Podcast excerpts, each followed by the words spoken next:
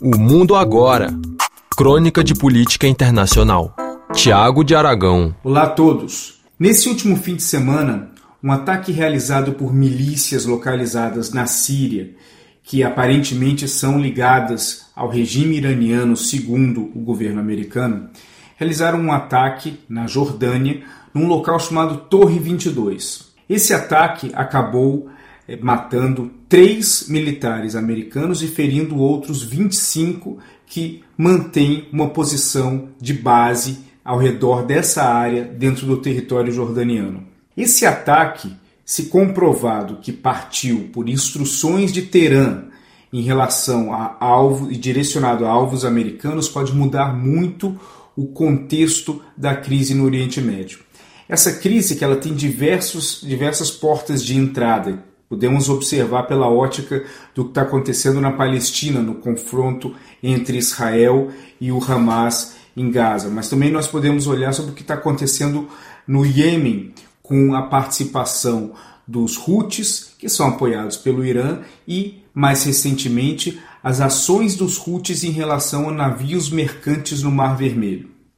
Nós podemos olhar também em cima do Irã por si só dado o seu histórico no programa nuclear e também os seus embates com a Arábia Saudita, Israel e, mais importante, os Estados Unidos.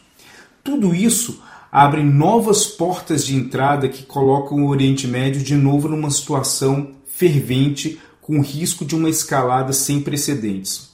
Esse ataque do último fim de semana coloca os Estados Unidos numa posição nova. O país que tinha basicamente é, largado um pouco a prioridade que era dada ao Oriente Médio ao longo dos últimos anos, mudando seu foco para o Mar do Sul da China por conta do que o governo americano entende uma ameaça em relação a Taiwan, acaba sendo tragado de volta ao Oriente Médio, não só por essas mortes que aconteceram no fim de semana, mas por todo o contexto de escalada que pode acabar levando a, uma, a um confronto direto com os iranianos. Esse é um dos maiores temores que existe, porque um confronto direto com os iranianos é algo muito maior, muito mais pesado do que os Estados Unidos viveu na região em relação ao Iraque, por exemplo.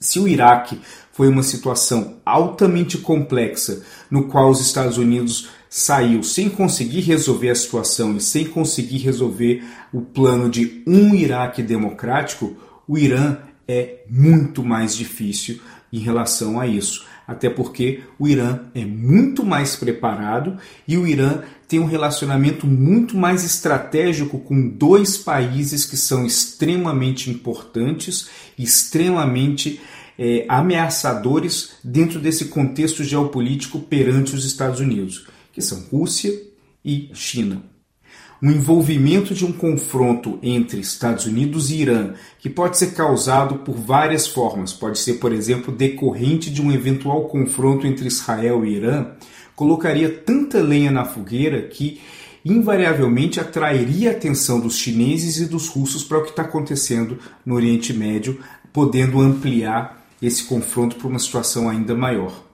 É muito importante observar como que esses próximos dias vão acabar se desenrolando a partir dos atos desse fim de semana. A postura dos Estados Unidos vai ser chave. Haverá uma retaliação contra o Irã? Como que seria essa retaliação contra o Irã? Caso tenha uma retaliação contra o regime iraniano, eles vão trazer alguma resposta? Como que Israel vai se posicionar em relação a isso? E a China? Todas essas são perguntas que estão em aberto e são extremamente importantes e extremamente críticas para serem feitas. É muito importante observarmos os próximos dias e esperamos que não passe do que vem acontecendo, porque uma vez que saia do controle, dificilmente nós vamos conseguir colocar toda essa bagunça de volta na caixa.